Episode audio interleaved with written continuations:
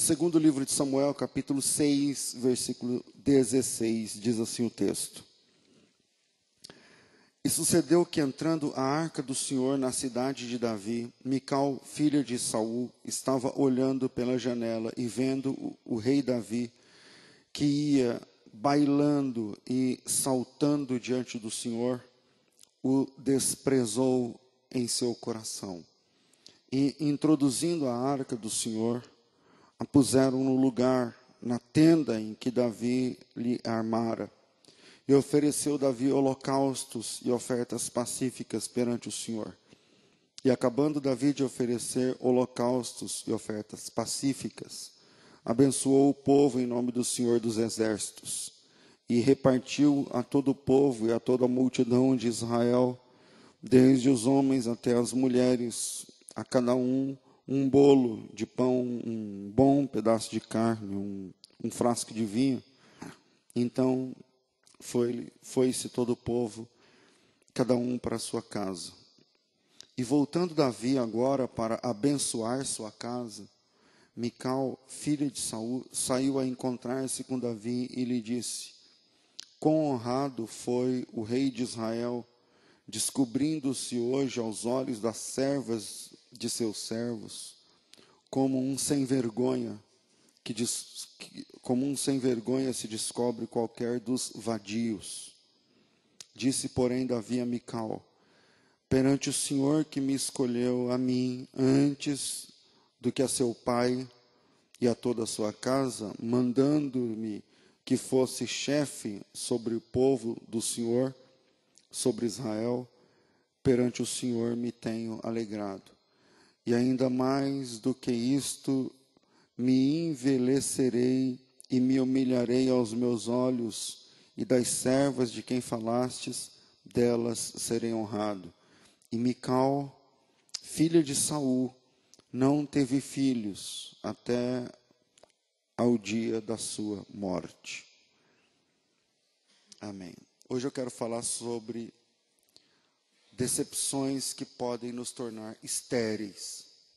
Decepções que podem nos tornar estéreis. A Bíblia diz que Mical não teve filhos. Foi estéril até o dia da sua morte. E eu me lembro que uma vez, quando eu falei só sobre as, as decepções de Mical, eu, eu falei sobre traumas. O que é um trauma? Um trauma é definido como sendo uma violência externa que desintegra a estrutura interna de uma pessoa. Pode ser fisicamente, por exemplo. Uma pessoa que é, a roda do carro passou em cima do pé, quebrou o dedo. É um trauma. É um trauma. O setor que mexe com quebradura no hospital é, é de traumas. Não é? É, e a mesma definição também se aplica a traumas psicológicos, ou seja, um trauma causado por uma violência externa que desintegrou o sistema psicológico interno da pessoa afetada. Isso é um trauma. Né? Então, a pessoa capotou o carro, é um trauma, um trauma físico. A pessoa foi estuprada quando criança, adolescente, pelo pai, pelo avô coisas horríveis que andam acontecendo. Está aí a, a menina que foi morta recentemente, mexendo com o Brasil. Isso é um trauma para o pai, para a mãe, para os irmãos. Ou quando ela sobrevive, é um trauma para ela conviver é, depois daquela experiência traumática, seria o nome. E, é, curiosamente, a Bíblia, na Bíblia, a palavra alma vem do grego Uh, e no grego a palavra ali é psique, que a gente fala psique.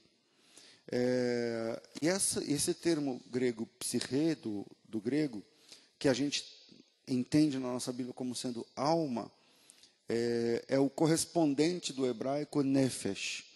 E a palavra nefesh no hebraico, que também é traduzida por alma, quer dizer o ser material em nós. Então a ideia que você tem um corpo, por exemplo, Gênesis capítulo 2, versículo 7. Eu sou tricotômico, eu acredito que o homem tem espírito, alma e corpo. Né? Tem gente que é dicotômico, acredita que é corpo e um eu imaterial, que, que é espírito ou alma, e para essas pessoas espírito e alma é a mesma coisa. Mas em Gênesis capítulo 2, versículo 7, a Bíblia diz que o, formou o Senhor Deus o homem do pó da terra, corpo. Soprou nas suas narinas o fôlego de vida, é o espírito. A palavra hebraica ali é a palavra ruach, que significa espírito. E o homem tornou-se alma. Então, tem ali o corpo, o espírito e a alma no Gênesis capítulo 2, versículo 7. Eu não sei se eu citei exatamente igual, mas é por aí. Alguns provérbios populares, adágios, se originam em traumas psicológicos, do tipo gato escaldado tem medo de água fria. A ideia básica é que o, uma, uma pessoa que tem uma experiência muito ruim numa área, ela se priva de si, ela, ela não se abre mais naquela área nunca, ou pelo menos nunca do mesmo jeito que ela se abria antes. A ideia tem um provérbio chinês que fala que um, um pássaro ferido nunca mais voa tão alto.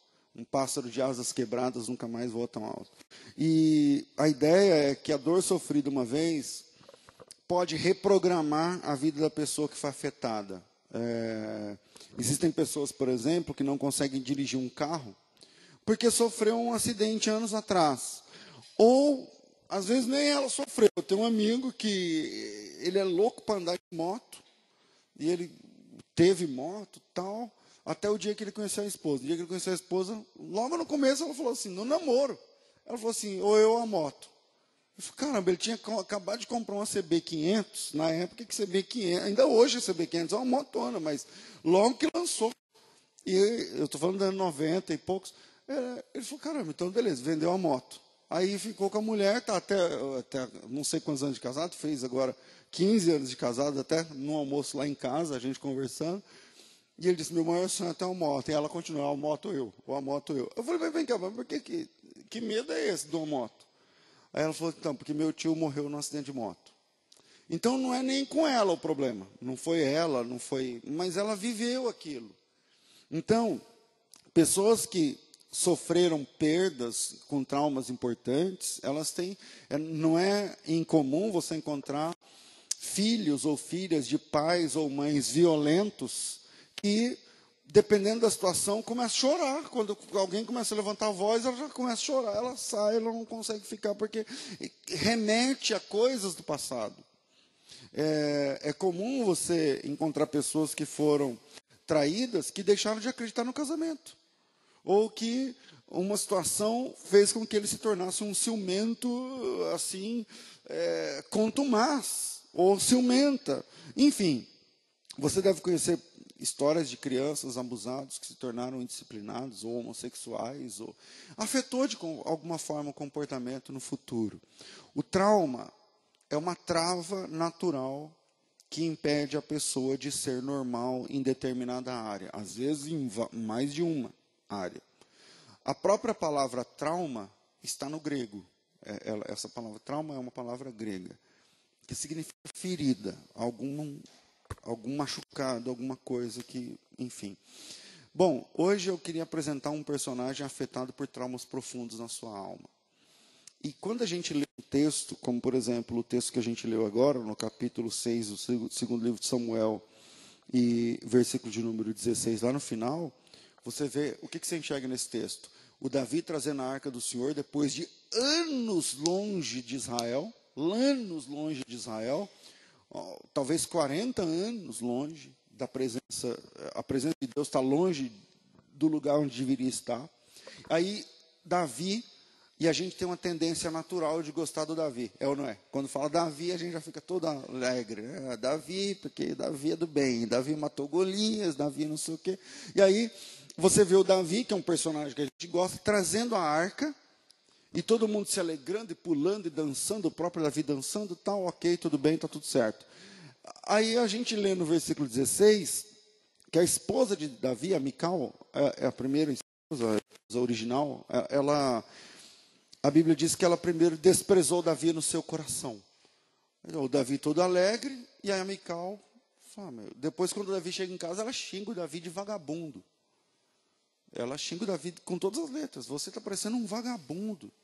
Dançando no meio das mulheres, está achando que você é quem e tal. Mas fala, peraí, mas esse comportamento da Mical é desproporcional. Porque, ué, o que, que tem a ver? O Davi foi lá, buscou, trouxe a presença de Deus, nós estamos falando de uma viagem de cerca de 50 quilômetros. Eu estou falando de uma medida linear, talvez seja mais. 50 quilômetros. Pensa em 50 quilômetros, a cada seis passos, o Davi parava, fazia um culto, oferecia um animal, sacrificava um animal, cantava as músicas, o pessoal orava, lia o trecho da Bíblia tal, a cada seis passos. Eu não sei quantos metros tem esse palco, mas imagina, imagine que de uma ponta desse palco até na outra, dá umas quatro vezes seis passos, três vezes, sei lá, seis passos. Quer dizer que nesse pedaço aqui já ia ter três cultos, três celebrações, três holocaustos, três. Imagina 50 quilômetros. Então Davi está há semanas, quiçá meses, caminhando do lugar onde estava a arca até chegar em Jerusalém. E aí, e, e, dessa vez da forma certa, porque houve uma tentativa lá atrás, mas colocaram a carro num, arco, num carro de boi. Tudo bem, o carro era novo, a intenção era boa, mas não funcionou. Os caras morreram fulminados. Tal. O Davi falou: não, agora vamos fazer certo. E aí, quer dizer, está tudo funcionando. Então, nós lendo esse texto, temos a, sofremos a tentação de julgar o comportamento dessa mulher, né? porque a gente gosta do Davi. Mas hoje eu queria falar sei que situações no passado podem sim gerar comportamentos comprometedores no futuro. E, e, eu queria começar falando sobre a história da Mical, que é sempre julgada como sendo má, mas a minha questão básica é: será que eu não agiria como ela agiu se eu viesse do mesmo histórico? Será que você não agiria como Mical se você não viesse, se você tivesse a mesma experiência? Bom, minha tarefa então é apresentar um outro lado da vida dessa mulher e depois de, de apresentar o outro lado, que a gente estiver junto no mesmo barco, eh, entendendo os porquês da Mical, a gente entender os três pontos da, do sermão dessa manhã. Amém, irmãos? Bom, Mical era filha caçula do rei Davi. O Davi tinha vários filhos. Obrigado. Vocês já perceberam que vai até o fim agora, né? Eu confundo o nome dos nomes. Mical era a filha mais jovem do rei Saul. Quando eu falar que Mical era filha do Davi, o que, vocês vão entender? Saul, acabou. Então Mical era a filha mais jovem do rei Saul. Sendo assim, Mical nasceu em berço de ouro. É, os filhos mais velhos não, mas a Mical é a caçula. O cara já era rei, a coisa estava bem, enfim teve a melhor educação do país, as melhores roupas, os melhores vestidinhos, o quarto decorado, as melhor, a melhor educação, é, cresceu vendo de nome os grandes nomes, de, vendo de perto os grandes nomes de Israel. Ela via o Samuel, que era o grande nome de então, é, na casa, na sala, conversando com o pai. É, ela cresceu tendo essa experiência. Quando adolescente, Mical se apaixonou por Davi quando adolescente, a gente vai ver isso lá na frente, que Mical se apaixonou por Davi. Talvez porque o pai da Mical, o Saul, ficou desesperado com o evento do, do, do, gigante Golias e ninguém dava jeito, ninguém dava jeito. O Davi foi lá e matou o cara. Matou o gigante. A Mical olhou para o Davi e falou: caramba, esse cara. Não é? E ela era uma adolescente. Adolescente geralmente se apaixona fácil. Né? Quem nunca? A gente já foi adolescente. E aí a, a Mical se afeiçoou a Davi, que também era jovem, a diferença de, de idade deles não era tão grande, e Mical foi apaixonada por Davi muitos, muito tempo. É, Mical teve uma criação exemplar, uma moça muito bonita, cheia de vida, rica, mas o pai de Mical, o Saul, tinha uma obsessão com Davi. Ele tinha inveja do Davi. Mesmo que quando Davi não tinha nada, o, o, o rei Saul tinha inveja da graça de Deus na vida de Davi. E por conta dessa obsessão, Mical teve de lidar com algumas decepções na vida. E isso para explicar por que, que lá no futuro a Mical está desprezando Davi no seu coração. E aí eu vou enumerar algumas decepções. Primeiro, a decepção de ver o amor da sua vida se preparando para casar com a sua irmã. Essa é uma decepção para Mical. Porque no, gente, eu falei que a gente ia trabalhar muito no primeiro livro de Samuel, né? Então vamos lá. Primeiro livro de Samuel, capítulo 18, versículo 20, tem uma informação importante que você vai perceber. Diz assim: Mas Mical, a outra filha de Saul, amava Davi. Só essa primeira parte. Mical amava Davi. Essa informação está no capítulo 18, versículo 20 do primeiro livro de Samuel. Só que Mical, mesmo amando Davi, ela teve, de, ela teve a experiência de ver o amor da sua vida se tornando noivo da sua irmã. Isso por quê? Porque lá no capítulo 17, uma página atrás, no versículo 20, alguma coisa, talvez 25, tem a, a tensão lá do Golias. O Golias está vivo no capítulo 17, está causando lá em Israel por 40, acho que é 40 dias. É 40 dias que ele ficou brigando lá com o pessoal e tal. E aí chega o Davi, ao cabo de 40 dias chega o Davi para servir os irmãos e tal. E aí o Davi não, não tinha, não estava sabendo da história. E aí o pessoal, ele viu Golias afrontando tal. E o Davi falou, ué, mas por que, que ninguém faz nada? Ele está perguntando se não tem homem aqui. Porque essa era a pergunta do, do Golias. Dá-me um homem, eu quero um homem, um homem da fileira de Israel. O Davi chegou lá e falou: o cara está perguntando se tem homem aqui. Ninguém vai falar nada? E aí o pessoal, não, fica quieto, porque é o tamanho do cara tal. E aí o Davi falou assim, mas, mas ninguém vai enfrentar ele? O, rei não fala nada tal. E aí disseram para Davi, olha, o rei ofereceu três coisas para quem enfrentar e derrubar esse gigante. Primeiro, riquezas. Vai fornecer ouro para a casa desse homem tal. É, em segundo lugar, isenção de impostos, que é um problema naquela época em Israel é, a casa desse homem vai ser livre de impostos. E, em terceiro lugar, a mão da filha.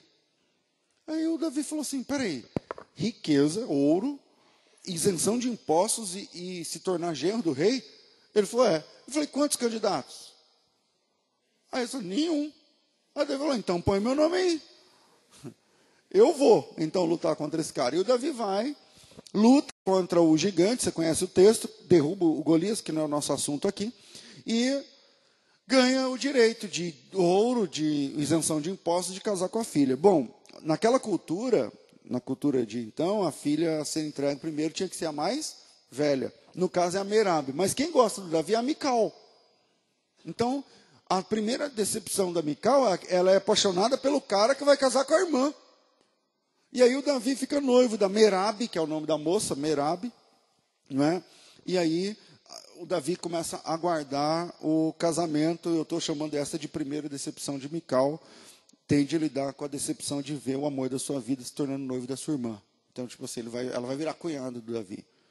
Segunda decepção, decepção número dois, a Mical tem a experiência de ver o seu pai, que ela ama, tramando a morte do seu do Davi, que ela também ama. Então imagina como é na sua cabeça você vê o seu pai tentando matar a pessoa que você ama e que você quer casar. O Saul queria matar Davi porque o Davi era muito popular. Capítulo 18, versículo 16 diz assim: Porém todo Israel e Judá amavam Davi, porquanto saía e entrava diante deles. Pelo que Saul disse a Davi: Eis que Merabe é a menina que vai casar com Davi.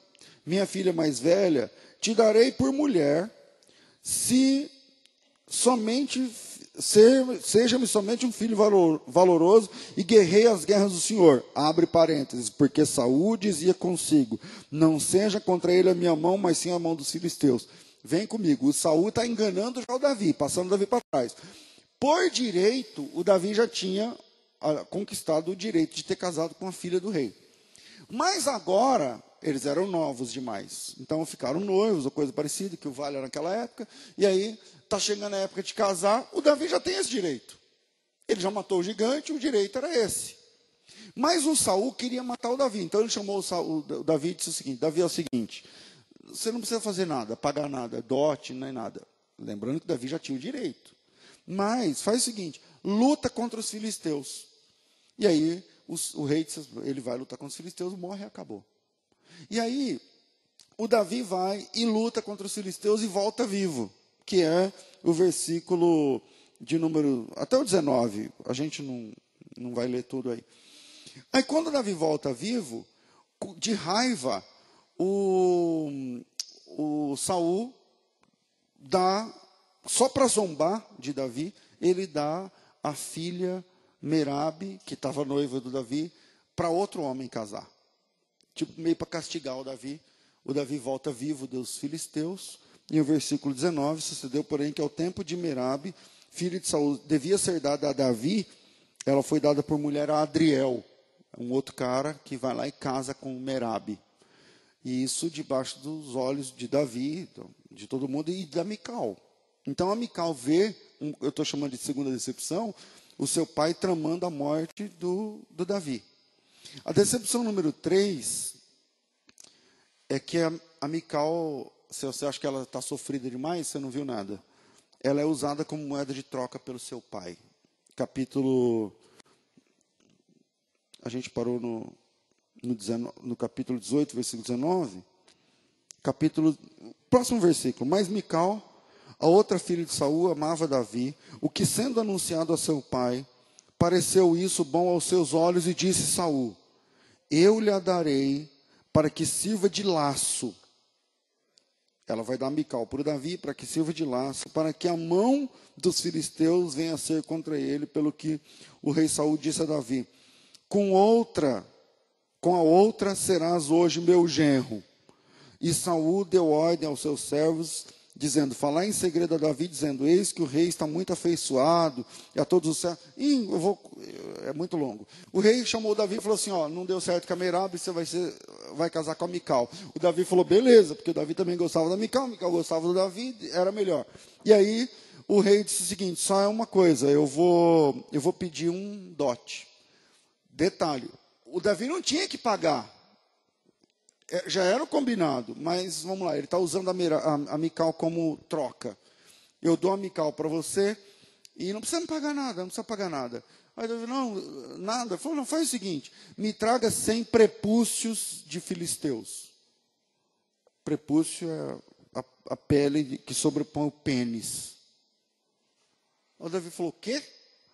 Falei, então, me traga 100, vai lá entre os filisteus, você sozinho, com a espada, porque você não, você não é o cara, e volta trazendo uma sacola com sempre prepúcios filisteus, está tudo certo. Olha a dor da Mical sendo usada nessa troca, porque a Bíblia diz que ela amava o Davi e o pai dela descobriu e falou: então eu vou usar essa menina como isca. O próprio pai fazendo isso.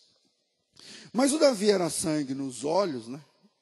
E foi lá e voltou com 200 prepúcios, né, ao invés de 100. Jogou lá na, na mesa, falou, conta aí, vê se deu. Deu 200. E aí o cara teve de dar a filha para o Davi, mas meio que numa moeda de troca, onde ele queria, na verdade, matar o, o genro. A Mical gostou da ideia, casou, maravilha, o Saul não foi ao casamento. Ninguém foi ao casamento. Ele ordenou que agora está casado. Pronto, toma esse papel. Está tá valendo. Bom, é, vamos para a quarta decepção de Mical. Mical ouve que seu pai vai matar seu marido três vezes. Imagina, você é casada e o seu pai quer matar seu marido. Você ama seu pai, mas também ama seu marido. Como é que você fica nisso? Agora Mical está casada com Davi num casamento que não teve a presença nem a bênção de ninguém. E é, no capítulo 18, versículo 28, diz assim: uh, e, e viu Saul e notou que o Senhor era com Davi, e Mical, sua filha, o amava. Então Saul temeu muito mais a Davi, e foi todos os seus dias inimigo de Davi. E saindo os príncipes dos filisteus para a batalha, sucedeu que Davi se conduziu mais prudentemente do que todos os servos de Saul, portanto, o seu nome era muito estimado. E aí, entramos no capítulo 19, no capítulo 19, versículo 1, e falou Saul a Jonatas, seu filho, e a todos os seus servos, para que matassem Davi. Porém, Jonatas, filho de Saul, estava muito afeiçoado com Davi. Então, a primeira tentativa de homicídio de, Davi, de Saul para Davi, ele manda o, próprio Jonatas, que era o comandante, né, o filho, o sucessor do trono tal, é, matar o Davi, mas o, o Jonatas gostava do Davi. E aí o Jonatas interfere, vai lá, conversa com Davi no versículo 4. Então Jonatas falou, é, não, peraí. E Jonatas, versículo 2, anunciou a Davi dizendo: Meu pai Saul quer te matar. Então se guarda pela manhã, não, fica num lugar oculto, se esconde. Isso é um Jonatas, o cunhado da, do, do, do, Davi. E aí, é, através do Jonatas, é, o Davi se safa. Imagine uma filha que ama o marido e ama o pai, sabendo que o pai está tentando matar, e o irmão dela que está fazendo ali o meio de campo. Como é que fica a cabeça dessa menina? E aí no versículo 4, o Jonatas, o Davi está escondido, o Jonatas vai lá e fala bem do Davi para o pai. Versículo 4. Jonas falou bem de Davi a Saul, seu pai, e disse: Não peque o rei contra o seu servo Davi, porque ele pecou contra ti, eh, porque ele não pecou contra ti, e porque os seus feitos são muito bons é, porque pôs a sua alma na mão, é, na, na, na, mão e feriu os filisteus e fez o Senhor um grande livramento. Enfim, versículo 6, Saúl deu ouvidos à voz de Jonas e disse, vive o Senhor que então não morrerá mais Davi. O Jonas foi lá, chamou Davi, levou até o Saul, se apresentou, se abraçaram, tal, através do Jonatas. O, a Bíblia diz que o Saul, versículo 7, é, Jonas chamou Davi, é, contou-lhe todas as palavras de Jonatas, levou Davi a Saul e esteve perante ele como era antes. Aí, segunda tentativa de homicídio, no mesmo capítulo, pela segunda vez, Saul tenta matar Davi e o Davi foge. Esse é o versículo 10. É, procurava Saul encravar Davi na parede com uma lança, porém ele se desviou diante de Saul, o qual feriu com a lança apenas a parede. Então fugiu Davi e escapou naquela mesma noite. Nossa, nossa meta aqui é pesquisar a vida de Mical. Imagina a cabeça dessa mulher. Imagina a cabeça dessa mulher. Aí, terceira tentativa de homicídio, versículo 12. Então Mical desceu, não, versículo 11. Porém, Saul mandou mensageiros à casa de Davi que o guardassem e o matassem aquela manhã. Do que Mical, sua mulher, avisou Davi, dizendo: Se não te salvares a tua vida essa noite, amanhã te matarão. Então Mical desceu Davi por uma janela e ele se foi, fugiu e escapou. E Mical tomou uma estátua e deitou na cama e colocou na cabeceira uma pele de cabra, cobriu com a coberta. E mandando Saul os mensageiros que trouxessem Davi, ela disse: Davi está doente. Uh, então Saul mandou mensageiros dizendo: Trazei-mo mesmo na cama, para que eu o mate. O Davi, eh, ela, ela, o Davi fugiu, graças a Mical dessa vez, a terceira tentativa. E aí o Saul manda os policiais, os policiais chegam na casa, mas ela é filha do rei, os caras não vão entrando com muita truculência, e ela diz, ah, ele está doente. Eles voltam, avisam para o pai dela, e ela diz, traga doente mesmo na cama. Pega cada um numa ponta da cama e traga. E aí, quando percebem que é um boneco, que não é, um, não é uma pessoa, porque graças a ela o Davi escapou com vida, agora a Mical tem que mentir para o seu pai. Aí o pai chama ela e fala: Minha filha, eu estou tentando matar o cara, você está dando cobertura, como assim? Mas ela amava o cara, ela amava o Davi, como é que ela fica nesse meio? Ela tem que mentir agora para o pai. Aí ela diz assim: Pai, ele me, ele me ameaçou. Mas não é verdade, era mentira isso aí. Ela que fez o plano, Davi nem estava sabendo. Não, ele, ele me ameaçou e tal, fez é, jurar e tudo isso. E aí ela se livra ali, o Davi vai embora, o Davi vai procurar Samuel, versículo 17, fica com Samuel. E Davi some por 10 anos. Ela está casada, o marido dela foi embora, fugido, por 10 anos. Imagina, 2018 até 2028. Quanto tempo passa durante 10 anos? E aí, a pergunta que eu faço é: uma pessoa com esse histórico familiar tem condições de, de ser normal depois? Porque, e quem acha que terminou, não terminou. Não terminou. É, a quinta decepção de Mical é que ela, ao perder o marido nessa fuga, ela é declarada uh, divorciada por ordem do seu pai e é obrigada a casar com outro cara. Então, do nada, o Saul chega e fala: Ah, então ele foi embora? Beleza. Então, a partir de agora, você não é mais esposa dele no documento. E ele era o rei, ele que manda em tudo. O, o anel dele que sela a regra. E aí, Saul, com ódio de Davi, declarou a anulação do casamento de Mical com Davi e entregou Mical para ser esposa de outro cara, que é o capítulo 1 Samuel 25, versículo de número 44, diz assim: Deixa eu achar aqui o versículo porque Saul tinha dado sua filha Mical, mulher de Davi, a Paltiel, talvez sua Bíblia fala Pauti também. Filho de Laís, que era de Galim. Então, é, o nome do cara era Pautiel, às vezes fala Pauti, depende da versão da Bíblia. Esse cara era um homem bom, para ela, inclusive, mas ela foi, foi uma violência para ela, ela foi violentada de novo. Ela foi usada de novo para ferir o Davi, porque o, o Saul queria com isso o Davi vai ficar sabendo, ela agora tem outro cara, é outra casa, outro, outro sobrenome, ela mora em outro endereço e tal, e ele faz isso mais para machucar Davi. Dá para imaginar a cabeça dessa mulher agora tendo que arrumar um enxoval, ir para outra casa, deitar em outra cama, cozinhar em outro fogão, ter outro sobrenome, outra sogra, outro, outro tudo, né? Teve que recomeçar tudo e Davi não voltou nem para buscar as roupas.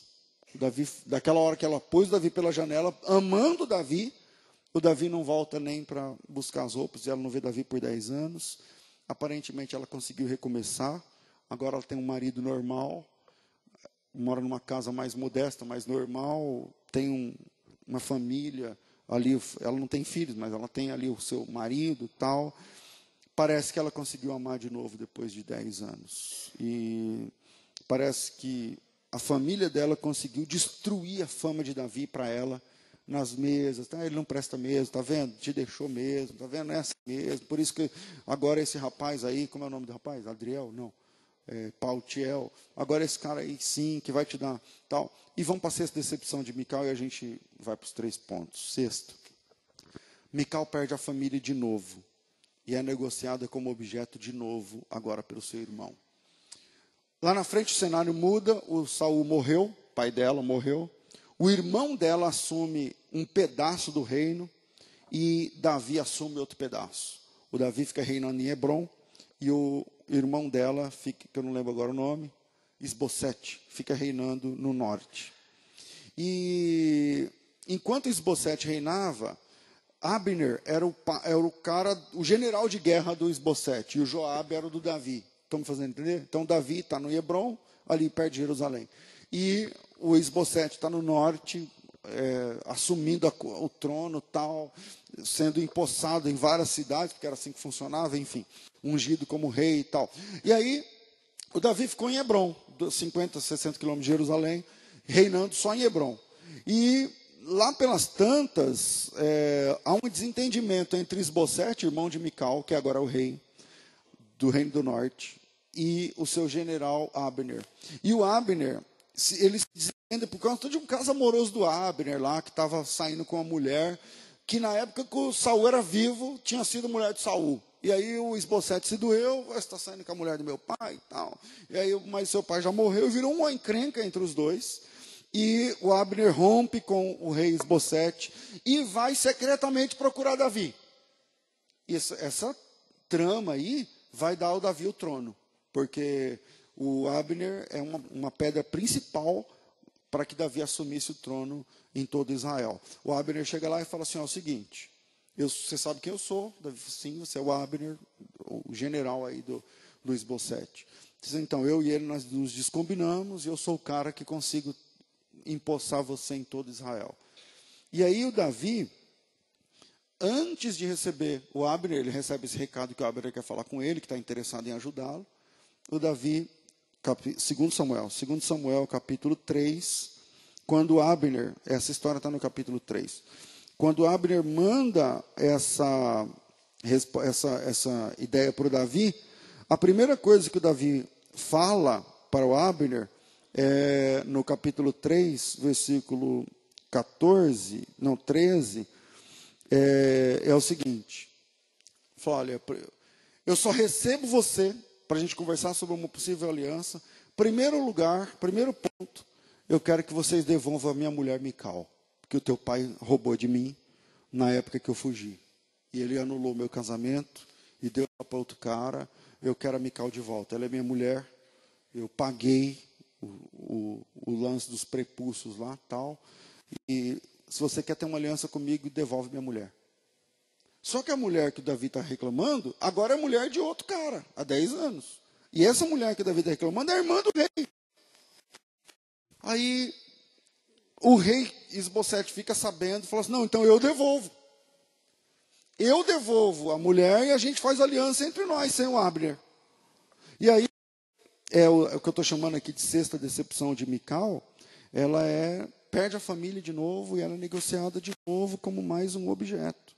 Então, é, o, rei dá ordens, o, é, o, rei é irmão dela, dá ordens para que os soldados fossem lá. Chega, imagina estar na sua casa com seu marido, tudo funcionando, chega alguém e fala, arruma suas malas que você vai voltar para outro cara. Aí a, a falou, quem? Para Davi. Para Davi? É. Oh, mas vocês não disseram que ele é o demônio? Não ficaram dez anos falando na minha cabeça todo dia, que tá vendo, foi um livramento, tá vendo, ele não vale nada, tá vendo, ele é violento, tá vendo, ele não serve para você, tá vendo, agora você está feliz, tá vendo. E agora eu vou ter que arrumar as malas correndo e ir para o Davi? É. Arruma as malas e vai para o Davi. Quando? Agora. E aí ela tem que arrumar as malas e entrar dentro de uma carruagem. E aí a Bíblia diz, capítulo 3, versículo. Deixa eu ver se é isso mesmo. 16 não, 15, e enviou Esbocete e atirou de seu marido, Pautiel, filho de Laís, e ele ia, não, ia com ela, seu marido, caminhando e chorando atrás da carruagem. Então, imagina como foi traumático. Ela estava com o cara, estava tudo certo. Aí ela entra numa carruagem, o cara sai gritando atrás, mas Mical, não, me dá uma chance, eu quero conversar, eu também tenho direito e tal. E que direito nada e tal. E aí os caras chegam no, no, no marido dela e falam, volta para trás, senão a coisa vai ficar pior. E aí ele, ele tem que voltar para trás, e aí, aí a Mical vai para o Davi. A Mical vai para o Davi. O problema é que quando a chega, quando a Mical chega de volta para Davi, o cara tem seis esposas agora.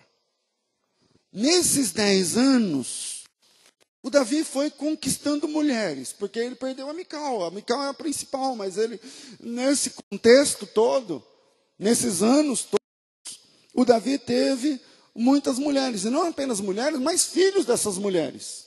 Que é o capítulo 3, versículo 2. E a Davi nasceram filhos em Hebron. Foi o primeiro filho, Amon, filho de Ainoã. Ainoã é uma esposa de Davi. O seu segundo filho, Quileabe, filho de Abigail, a que fora mulher de Nabal. Abigail agora também é mulher de Davi. Me dá outro microfone aqui. Liga esse aqui já, irmão. Não... Som, som, pronto. Versículo, não, dá mais ganho aí para mim. Versículo versículo 3 ainda. O terceiro filho é Absalão, filho de Maaca, filho de Talmai, filho de Jesus. O quarto filho é Adonias. Então Maaca também é uma mulher de Davi. O quarto filho é Adonias, filho de Ragite, também é uma mulher de Davi. O quinto filho Cefatias, filho de Abital, também é mulher de Davi. O sexto filho Itrão, filho de Eglá. O cara tem um harém. Quando ela volta, achando que, não, tipo assim, me mandaram embora, né, voltar para o meu marido, mas chega lá, tudo bem, vai ter minha cama, minha cama. Não, quando ela chega lá, a casa de Davi tem um, tem um rodízio, tem um esquema lá, que é o Davi mandando em todo mundo. E ela tem, na verdade, ela é um troféu para o Davi. O Davi disse: Não, então tudo bem, você me abandonou, eu fui embora, eu criei minha vida, agora eu tenho esposas, eu tenho filhos, eu sou rei. Ele não era nada antes. Agora eu sou rei, agora eu tenho esposas, eu tenho filhos de casamentos diferentes, eu tenho herdeiros, eu tenho exército, eu tenho tudo, mas eu quero a Mical aqui dentro da minha casa, porque ela foi minha primeira esposa e, e não vai ficar assim. Ela é um troféu. E aí uma pessoa com esse histórico consegue ser normal? Eu vou deixar os três pontos para a gente pensar nesse texto. Primeiro, traumas não podem definir a nossa personalidade. Traumas não podem definir a nossa personalidade. Depois desse histórico complicado, agora vamos para outra, outra, outra história dentro da mesma história. Enquanto tudo isso está acontecendo, e a Mical vai de Davi, depois perde o Davi, depois ganha Davi, depois perde Davi, depois casa de novo com outro cara, depois buscam ela, depois. Enquanto tudo isso está acontecendo, a arca de Deus, que é a representação máxima da presença de Deus, está lá entre os filisteus, depois vai para a casa de Abinadab, fica, a arca não está no lugar certo, que é um outro assunto. E depois desse histórico todo, o Davi tenta buscar a arca. O que ele está fazendo está certo. E aí, a presença de Deus está voltando para Israel. Né? Segundo Samuel capítulo 5, fala que os filisteus tiveram uma experiência ruim com a arca de Deus no seu território, o lance lá com as hemorroidas. O capítulo 5 vai falar disso, e no capítulo 6 a arca está chegando de volta para Israel. E Davi é o cara que está viabilizando essa logística de trazer a arca de volta, que é a presença de Deus para Israel. E ele traz de uma forma exemplar. Falei sobre isso no, no, no comecinho. É, finalmente a presença de Deus está voltando. Isso sim é motivo de festa para uma nação inteira. Mas Mical não faz festa. Esse é o ponto. Enquanto Davi, segundo Samuel capítulo 6, está trazendo a arca, a Mical não faz festa. Ela nem vai lá. Você vê que está todo mundo lá embaixo dançando, pulando a Mical, está lá em cima. Ela está olhando através de uma janela. Ela olha pela janela. Nem vou. Nem, nem quero. Ela não curte. Ela não, ela não, não participa. A Mical fica olhando de longe, de cima de uma janela. E lá de cima ela despreza Davi no seu coração, diz o texto. Ela despreza Davi no seu coração. Eu não sei o que a Mical estava pensando. Talvez ela estivesse pensando o seguinte: quem é você para dançar na presença de Deus agora? Depois de tudo que eu vivi por tua causa. Quem é você para dirigir a, arca que representa a presença de Deus para uma nação? Quem é você, cara, para falar alguma coisa de Deus para mim? Com o histórico de sofrimento que eu tive e por sua culpa. Quem é você para glorificar a Deus aí embaixo, todo afoito, todo alegre, levantando mãozinha e tal? Quem é você? A Bíblia diz que ela desprezou Davi no seu coração. Talvez essas coisas ainda, ainda aconteçam hoje. Pessoas que já falharam com você, pessoas que já foram cruéis com você, pessoas que já foram falsas com você Pessoas que deveriam te amar, mas te usaram, especialmente no contexto religioso, em igreja. Pessoas que deveriam servir, mas te usaram. Pessoas que deveriam ser amáveis, mas foram duras. E agora você não consegue mais acreditar. Agora você não consegue mais sentir a presença de Deus. Porque quando você vê alguém com o microfone na mão, dizendo, aqui na igreja, igreja, uma vez eu falei com um irmão, ele falou, se eu ouvir a palavra igreja, eu já fico ah, da experiência ruim que eu tive. E Mical humilha Davi. E por humilhar Davi, ela não desfruta da presença de Deus. Vocês estão entendendo? Ela pode ter suas razões. Aliás, eu mesmo as apresentei. Então, fiz o máximo para ser um tipo de advogado de Mical aqui mostrando os porquês da Mical ter agido como agiu. Mas ela deixou que as dores do passado, que as experiências ruins, a definissem como pessoa. E isso é um problema. E isso é um problema. Isso quase aconteceu com Ruth, lá no, com Noemi, lá no episódio de Noemi e Ruth. A Noemi disse: Não preciso mais me chamar Noemi, eu vou me chamar de Mara. O nome dela em hebraico, Naomi, significa meu doce. E Mara significa amarga. É um antônimo. E ela diz assim: por que, que meu nome é doce, sendo que a, a minha experiência é amarga? Pode me chamar de Mara, porque Mara em hebraico significa amargura. Então, ela deixou que as suas dores a definissem como pessoa, e isso sempre é um problema. Então, primeiro, traumas não podem definir a sua, a sua vida, não podem definir a sua personalidade. Porque existe vida depois do trauma. Existe, você foi enganada, existe vida depois do engano. Você foi passado para trás, o cara ficou noivo, te enganou, passou mel na sua boca, você sonhou, você projetou. Calma, eu acompanhei uma história de um casal que eu era pastor deles. Depois o cara aprontou, teve outra mulher, a mulher ficou sozinha, deixou ela com a filha. Aí um dia ela começou a sonhar e conheceu um rapaz, e o rapaz é bênção. Não sei se Vanessa lembra, ele tem um apartamento não sei aonde, e nós estamos noivos e postando foto de aliança, agora não sou o que, era tudo mentira. O cara não tinha nada, o cara era um vagabundo, o cara era um enganador, o cara não era crente, o cara. Tipo, ela já sofreu com o marido, depois agora sofreu na mão desse cara. O cara sabe o que fez? Aprontou outro filho nela. Sem casar. E, e abandonou. Foi embora. Nem, nem o nome colocou na criança. Aí, pessoas com esse tipo de histórico se acham no direito de ser amargas. Porque a vida, no jogo da vida, eu só apanhei. E aí, pastor, então eu sou dura. Eu sou duro. Eu sou. É o, é o lance da mulher samaritana com Jesus. Jesus chega no poço, com toda simpatia, pede um copo d'água para a mulher. A mulher está tirando água. Ele diz: Me deu um copo d'água já, a senhora está com a massa. E ela diz: que Não tem conversa. A senhora é judeu, eu sou samaritana. Que conversa está louco, não tem assunto entre nós e tal. E Jesus ficou olhando para aquela mulher dura. Mas ela não é dura. Ela quer ser dura devido às experiências ruins. Lá na frente a gente vai descobrir que ela teve cinco maridos, o cara que ela está tentando a sexta vez não, não é oficial, não é nada firme. E por isso ela está toda dura, por isso ela está toda. Imagina uma mulher que teve cinco maridos, quantas noites ela passou em claro? Quantas vezes ela sentou no banco de uma praça pensando: para onde eu vou? Essa mulher sabe arrumar malas em cinco minutos. Porque ela já deve ter feito isso, não é? Essa mulher sabe pegar o principal que ela vai usar em cinco minutos sair da casa. Essa mulher sabe o que é ouvir portas batendo, homens gritando. Essa mulher já ouviu palavrões para ela.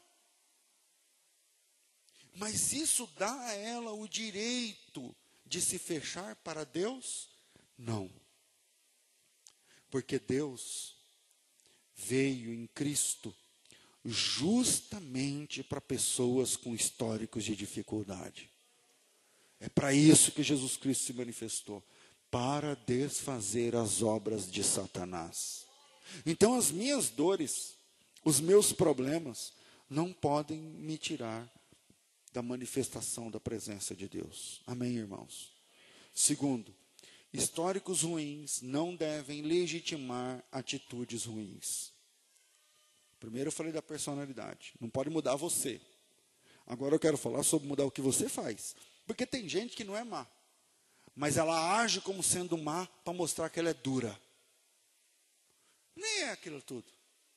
Mas ele se mostra como durão para eh, quem olha para ele acha que ele é um poço de. Mas por quê? Porque ele já foi, ele já sofreu lá atrás. Então ele, ele tem essa, ele, ele age assim, ele tem essas atitudes. Como eu tenho reagido espiritualmente diante de Deus? Como você tem, como nós temos reagido? Essa pergunta é para você que, como Mical, se identificou com alguma parte da história. Você se identificou com algum pedacinho, 1%? É para você essa pergunta. Como é que você tem reagido diante da presença de Deus? Se você, como Mical, teve um histórico de sofrimento em sua espiritualidade, como que você reage agora? Como que você reage hoje? Porque eu sei que aqui, me ouvindo, e depois vai para o YouTube, as pessoas que vão assistir, tem pessoas traumatizadas ministerialmente. Tem pessoas traumatizadas espiritualmente. Eu sei que existem pessoas decepcionadas com pastores, com apóstolos, com bispos, com missionárias, com igrejas. Eu sei que tem pessoas com esse histórico. Eu sei que existem pessoas que tiveram experiências ruins com a liderança abusiva na igreja, você tem que lavar o, o, o, carro do pastor, tem que lavar os pés do pastor, tem que beijar o chão que o pastor pisa, tem que honrar o pastor, porque ele é o, como se falam? É, que fica acima, como fala? Cobertura, porque ele quer a sua cobertura, você tem que honrar dele. Primeira parte é para ele, porque a primícia é dele. Depois você vê que o vagabundo usa isso aí para outras coisas. Eu sei que tem pessoas com, essa, com esse histórico que caíram na mão de um líder abusivo, que caíram na mão de uma igreja herética. Eu sei que existem pessoas que se doaram, que levantaram de madrugada, que dormiram tarde, que colocaram dinheiro do bolso, que tiveram experiências ruins, que acreditaram e depois se sentiram enganadas. Eu sei que tem pessoas me ouvindo que serviram com alegria, porque era para Deus. Eu já acompanhei alguns de vocês estão sentando aqui, choraram na minha mesa, dizendo, pastor, eu fiz porque era para Deus, eu acreditava e tal, e depois eu me tornei dura. Porque sofreram com aproveitadores da fé. Eu sei, eu sei, eu sei. E infelizmente eu também sei que isso tem delineado a forma com que você se comporta na presença de Deus agora. Porque o tempo que você passou sendo enganado ou sofrido, deixou você impermeável demais à presença de Deus. Impermeável.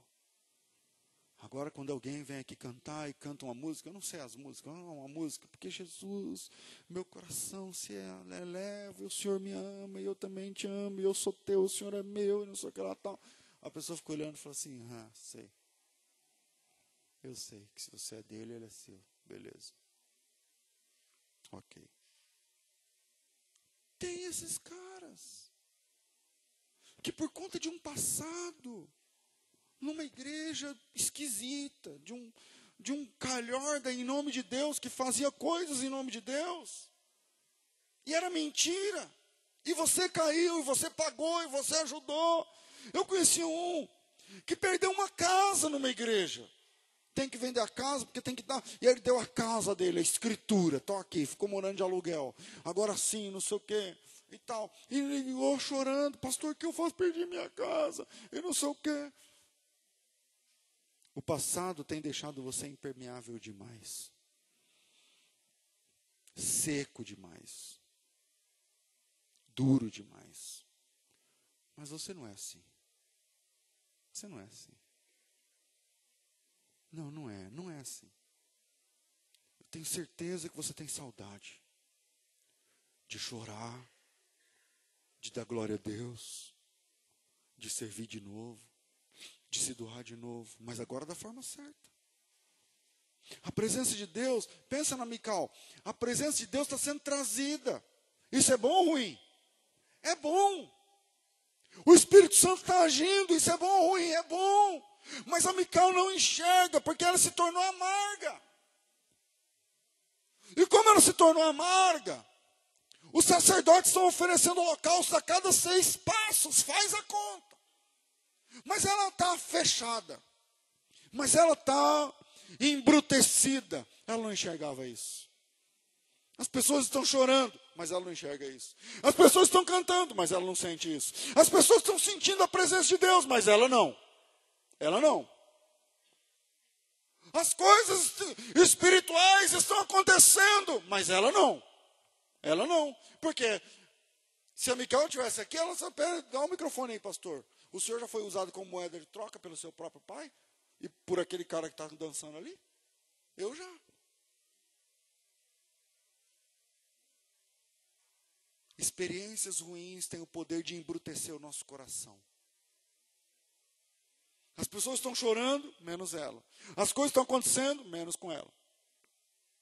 E Mical continua de cima da janela. E a janela é um lance que você não está nem dentro nem fora, né? Você está você tá ali, um pouco para fora, um pouco para Você não está envolvido, nem você não está fora. Você está. Era para ela descer. Era para ela estar com o seu marido. Era para ela assumir sua casa, sua posição como a, a original esposa de Davi. Era para ela estar dançando também, era para ela sentir a presença de Deus, era para ela. Mas ela é dura demais para isso. A vida endureceu Mical. Comecei falando de Mical como uma jovem apaixonada pelo cara que matou o gigante. Agora, o Davi pode fazer farofa de gigante. Para ela não é igual. Quantas Micaus estão me ouvindo agora aqui? Quantas pessoas que de crentes que choravam na igreja quando lia a Bíblia se tornaram fiscais de culto. Fiscal de culto. Fica olhando assim só para falar mal. Só para falar mal. É, fulano lá, não sei o quê, é, Beltrano, é, o pastor, é, o, o louvor, não sei o quê. Mas quem te chamou para fiscal de culto? Quem te chamou para fiscalizar o culto? Quantas pessoas deixaram de se envolver, deixaram de sentir, Quantas pessoas se endureceram na vida? Tudo bem, você tem sua razão, eu nem tiro. Eu me lembro de uma irmã que sentou, porque ela, pastor, eu tenho que conversar, nem era dia, eu ainda era da Assembleia de Deus. O senhor tem que me atender, porque senão vou me matar. Eu falei, tá pega. Tá bom, vamos aí. Fui lá, abri, atendi a irmã. Então, ela contou uma história tão desgraçada que quase que no fim eu falei, é, irmã, é isso aí mesmo. Não... Essa história aí que você me contou. quase que eu falei para ela assim, caramba. Beleza, vai aí, por quê? Eu era muito inexperiente, mas quase que eu falei. Mas enfim, deu certo. Mas é outro assunto. Quantas pessoas se endureceram demais? Tudo bem, você tem um passado, aconteceu com você. Mas você não está afim de transformar isso numa história? Um testemunho? Porque igual aconteceu com você, está acontecendo com um monte de gente em volta de você. E se você transformar isso num testemunho para você, ao invés de se tornar toda durinha, fiscal de culto, toda chateadinha, todo chateadinho, todo nome toque. Eu não aguento crente que vem para a igreja para falar mal das coisas, para falar mal das pessoas, para julgar as pessoas, para assim, ah, fulano, ah, Beltrano, ah, ah, ah, frescura demais.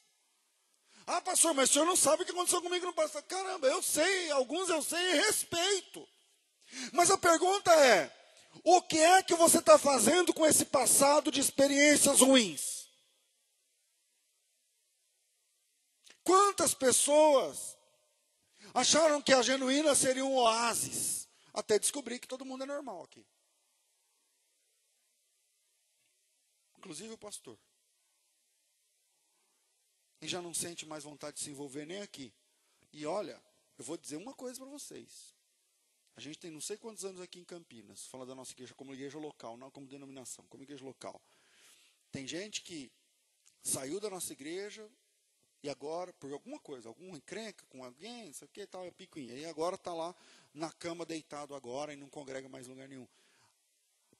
Nós podemos dizer o seguinte: ele não tem nada da nossa moralidade para falar. Nada, nada. Não é por causa de oferta, de dinheiro, de vida que pastor leva, porque não sei o quê, porque aqui é pastor que trabalha para viver. Você está entendendo? Não é quem fica esperando quando vai dar de oferta para ir no, no shopping comprar, comprar uma calça, não. Eu compro a calça que eu quero do trabalho que Deus me deu para viver. Porém, tem gente que deixa a nossa igreja. Tem gente que deixa a nossa igreja.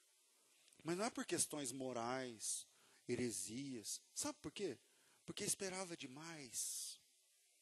Se você espera demais e acha que eu vou resolver, ou essa igreja vai resolver todos os problemas de congregação sul do passado, de pastores e não sei o que lá, pode, pode parar hoje mesmo, então. Porque não é essa a ideia. Não é essa a ideia. Quantas pessoas achavam que nossa igreja seria e tal, aí a hora falo, ah, é tudo, é tudo gente normal. E é mesmo. A gente é um monte de gente normal. Alguns sofridos, outros nem tanto, outros muito. Outros não conseguem levantar a mão. Outros conseguem, outros. Enfim, quantas pessoas estão me ouvindo agora que gostam de orar, gostam de cantar, ou pelo menos gostava. Gostam de dar glória a Deus, ou pelo menos gostava. Gosta de sentir a presença de Deus, ou pelo menos gostava. Gosta de servir, ou pelo menos gostava. Mas estão na janela, olhando de cima para baixo, o mover de Deus e não se envolve. E fica pensando, ah, eu não sei, ah, porque no passado, ah, porque eu esperava que era diferente, ah, porque isso, ah, porque aquilo. Quantas micaus? Terceiro, a sua decepção pode te transformar numa pessoa estéril. A sua decepção pode esterilizar a sua vida. Talvez seja injusto, mas é realidade que eu vou dizer. Se você quiser ser salvo, você precisa de alguém, que é Jesus Cristo. Você não consegue se salvar sozinho. Para ser salvo, você precisa pelo menos da Trindade. Não tem como você se salvar sem a operação miraculosa da Trindade. Quem convence é o Espírito Santo, o Salvador é Jesus, o dono da, da salvação é o Pai e tal. Você não consegue se salvar sozinho. Para se salvar, você precisa dos três. Às vezes até de mais gente. Às vezes de um pregador que prega para você, que é um quarto na história. Enfim. Para se salvar, você precisa de alguém. Mas para se perder, você sozinho dentro de um quarto se perde. Você não precisa de ninguém para ir para o inferno. Pastor, mas isso não é injusto? Ah, não sei, talvez sim. Mas para se perder, você se perde sozinho. Para se salvar, você não se salva sozinho. Eu conheço casos de pessoas para as quais as vida, a vida espiritual perdeu as cores, para as quais o olhar é sempre crítico. É sempre crítico. Você conhece gente que quando você chega perto, ela só ouve ela falando mal de pessoas? De verdade, quem conhece, levanta a mão. Não, levanta a mão, quem conhece? Se você não conhece, você baixa. Pastor, eu conheço alguém, quando eu chego perto, só fala mal. Levanta a mão. Então, beleza. Se afasta dessa gente, agora, hoje. Hoje. Bloqueia no Facebook, sai do Instagram, sai do, do WhatsApp, né? sai do contato. Mesmo que essa pessoa seja eu. Mesmo se essa pessoa seja alguém aqui da igreja. Porque tem gente que só acaba com a nossa vida espiritual. Você chega perto, tá murcho. Aí você fala, e agora? O que está acontecendo? Está murcho. É, fulano faz isso, não sei o que lá. Então, não, vem cá, irmão, vem cá, não é assim não. Aí tal, aí ela fica mais alegrinha. Aí na semana que vem, tá murcho de novo. E agora, quem foi? Ah, agora foi ele, ele que falou assim, não sei o que, todo culto é assim. Então, oh, vai crescer, meu irmão. Cresce em Deus. Eu conheço gente que o olhar é sempre crítico, as palavras são sempre duras, a cara é sempre fechada, as atitudes são sempre no campo do revide, da batalha, do ódio. Se você está assim ou conhece alguém assim, entenda que essa situação rouba a alegria e a pureza da caminhada. Isso aí rouba a alegria. Acaba com a alegria. E eu, eu vou te dizer uma coisa. Congregar sem alegria não dá, por isso eu saí da Assembleia de Deus. Eu não saí da Assembleia de Deus inimigo de ninguém. Eu saí porque eu perdi a alegria. As coisas que eu enxerguei, falei, não dá mais. Eu... Sabe quando você se sente um estranho no ninho? Eu falei, não é aqui. Não dá. Não dá. Se você está assim ou conhece alguém assim, isso acaba com a alegria. E pessoas assim só olham para falhas. Não enxergam mais a beleza da obra de Deus. Pensa você do lado da Mical olhando na janela. Que coisa linda a arca de Deus sendo trazida, os sacerdotes, a turma chorando, e o sacrifício acontecendo, e a arca de Deus voltando, e a presença de Deus sendo entronizada em Israel, e o Davi dançando, e o nome do Senhor sendo glorificado. E a Mical? Ah, isso é um vagabundo. Isso aí. Eu não... Tipo essa mensagem agora. O cara está olhando e falando assim, isso aí. Beleza, pastor, beleza. Pessoas assim só olham para os erros não enxergam acertos, mesmo quando eles são poucos, a pessoa não enxerga os acertos. É só os erros.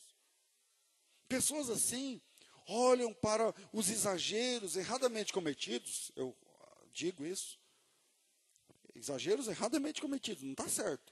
Mas não presta atenção naquilo que está funcionando. E quem mantém o foco nesse viés não consegue mais enxergar o cristianismo com as cores que o cristianismo tem. Porque quando a caminhada não tem mais a pureza, não tem mais a alegria, não tem mais aquela vontade, tudo é um rito. Orar é um rito. Orar é um rito, cantar é um rito, trabalhar é um rito, contribuir um rito, porque as cores foram embora, as sensações ficaram lá atrás. As coisas perderam o brilho. Tudo isso por conta de, algum, de uma amargura. Tudo isso por conta de uma amargura, de uma perda, de uma dor, de uma tristeza. Existe um poema do Fernando Pessoa chamado A Tabacaria. É um poema famoso que a gente estuda na, no colégio. E nele se encontra o trecho que eu vou ler agora. É um poema muito longo, vou ler um trecho curto, que diz assim: Eu não sou nada, nunca serei nada, não posso querer ser nada. A parte, a parte isso, tenho em mim todos os sonhos do mundo. Hoje Estou vencido, como se soubesse a verdade. Estou hoje lúcido como se estivesse para morrer. Falhei em tudo. Como não fiz propósito nenhum, talvez tudo fosse nada. Que sei eu do que eu serei? Eu que não sei quem sou. Ser o que penso? Mas penso tanta coisa. E há tantos que pensam ser a mesma coisa que não podem haver tantos. Vivi, estudei, amei e até criei. E hoje não há mendigo que eu não inveje só por não ser eu. Fiz de mim o que não soube, e o que podia fazer de mim não o fiz. O dominó que eu vesti era errado. Conheceram-me logo por quem eu não era, e eu não desmenti, por isso me perdi. E quando quis tirar a máscara, já estava pegada a minha cara. Eu vou parar esse poema aqui por causa do tempo. Olhe para você. Você acha que você é você mesmo? É o você de sempre? Você hoje, nessa palavra, é o você de anos atrás, da primeira experiência com Deus? Nunca se esqueça que a igreja, irmão, a igreja de Jesus, vai sempre muito bem obrigada. A igreja verdadeira está sempre muito bem. A igreja verdadeira está aqui, representada em crentes verdadeiros. Não são todos, mas a igreja verdadeira está aqui agora sentada. Representada em crentes verdadeiros, homens e mulheres que são verdadeiramente salvos. Mesmo no meio de um monte de falsos crentes, que é a nossa geração, a igreja verdadeira segue triunfante, dia e noite sem parar. As pessoas entendem que a decepção é uma garantia, é um passaporte que autoriza a ter um comportamento chato, duro, ríspido, descrente, frio. Uma pessoa decepcionada acha que ela tem o direito de ser mal educada com as outras pessoas. Você não tem esse direito. Você não tem esse direito de ser mal educado comigo porque alguém foi um crente ruim com você. E eu não tenho o direito de ser mal educado com você porque eu tive uma experiência ruim lá atrás. Uma pessoa decepcionada entende que, devido à decepção, ela tem o direito de magoar outras pessoas. Só que você não tem esse direito. Você está entendendo? Você não tem esse direito. Um crente amargurado se sente acima da Bíblia. Se sente acima da Bíblia. Agem como pessoas ímpias diante de uma decepção. E aí a gente tem uma igreja com crentes de péssima qualidade de conversão. Uma igreja que domingo está assim, na quinta está um terço disso aqui. E na terça vem 20, 30 irmãos orar. Na sexta vem 10. Mas por quê? É trabalho? Conversa fiada, né, irmão? Não é, né? Não é. A maioria não é. A maioria não é. É falta de vontade. É falta de vontade de servir, de acreditar, de se doar, de fazer. Porque é para Deus. É para Deus, mas não dá vontade. É para Deus, mas eu não vou. Por que que por que, que para ir para o shopping ninguém pensa em gasolina, mas para a igreja pensa? Por que, que para um passeio na praia, não sei lá onde, ninguém faz a conta de quanto vai custar? Vamos e vamos lá, tal, tal. Mas quando é para servir a Deus, conta. Por que, que quando é para você a torneira é aberta, quando é para Deus é no conta-gotas? Meu irmão, eu não sei o tamanho da sua dor, tenho que encerrar, mas a sua dor não te dá o direito de parar. Também não te dá o direito de pecar. A sua decepção também não, não minimiza o sacrifício de Jesus. Ele continua sendo um grande Salvador, um poderoso Salvador. E pessoas continuam sendo poderosamente resgatadas, mesmo que você não enxergue. A Mical não estava enxergando o poder de Deus em lugar nenhum mas o poder de Deus estava operando ali, mesmo que ela não enxergasse. Mesmo com sua visão sem cores sobre a igreja, permanece o que Jesus Cristo disse: as portas do inferno não prevalecerão contra a minha igreja. Agora tem que ver de que parte você, que lado você está. Se você faz parte da igreja ou das portas do inferno. Se você é do time da igreja ou do time da porta do inferno, porque na igreja Jesus Cristo continua salvando, curando, libertando, tratando, falando, o Espírito Santo continua convencendo, Deus continua sendo Senhor, o rebanho continua sendo alimentado, a palavra continua fazendo efeito. Agora eu preciso decidir se faço parte da igreja de Jesus Cristo ou se eu me permitir ser contaminada pelas decepções da vida. Pessoas assim se tornam estéreis, não conseguem mais gerar. Se você quer saber qual time você faz parte, qual é o seu fruto dentro do reino?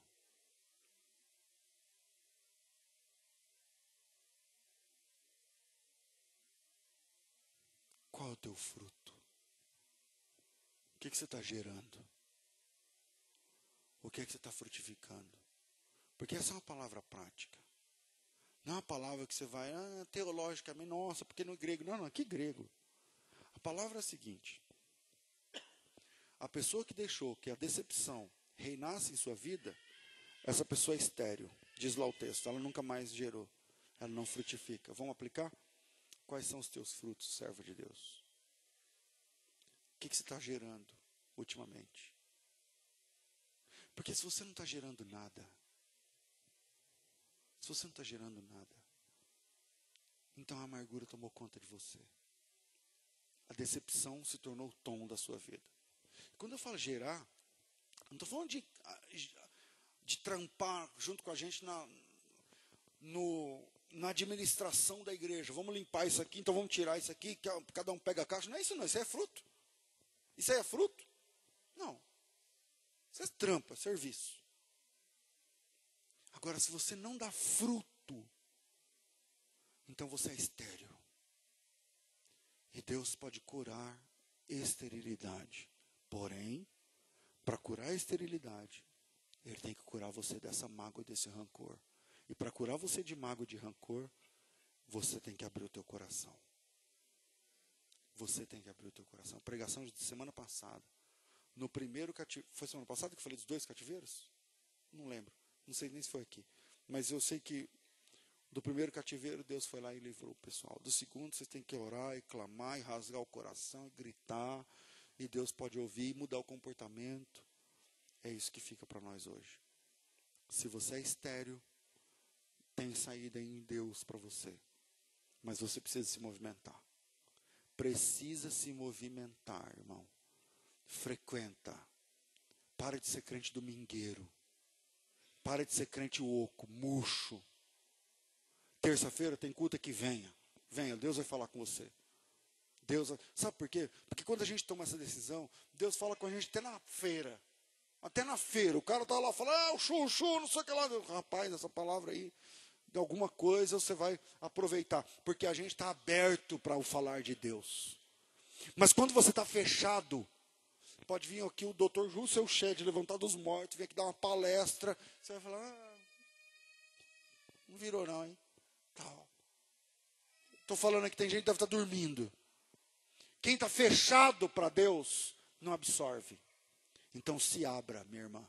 Se abra, meu irmão. Vem terça, vem quinta, vem no ensaio, vem limpar, vem orar, vem, vem o que for. Junta com a turma que está fazendo alguma coisa boa para o reino e caminha a partir daí. Que Deus abençoe vocês em nome de Jesus.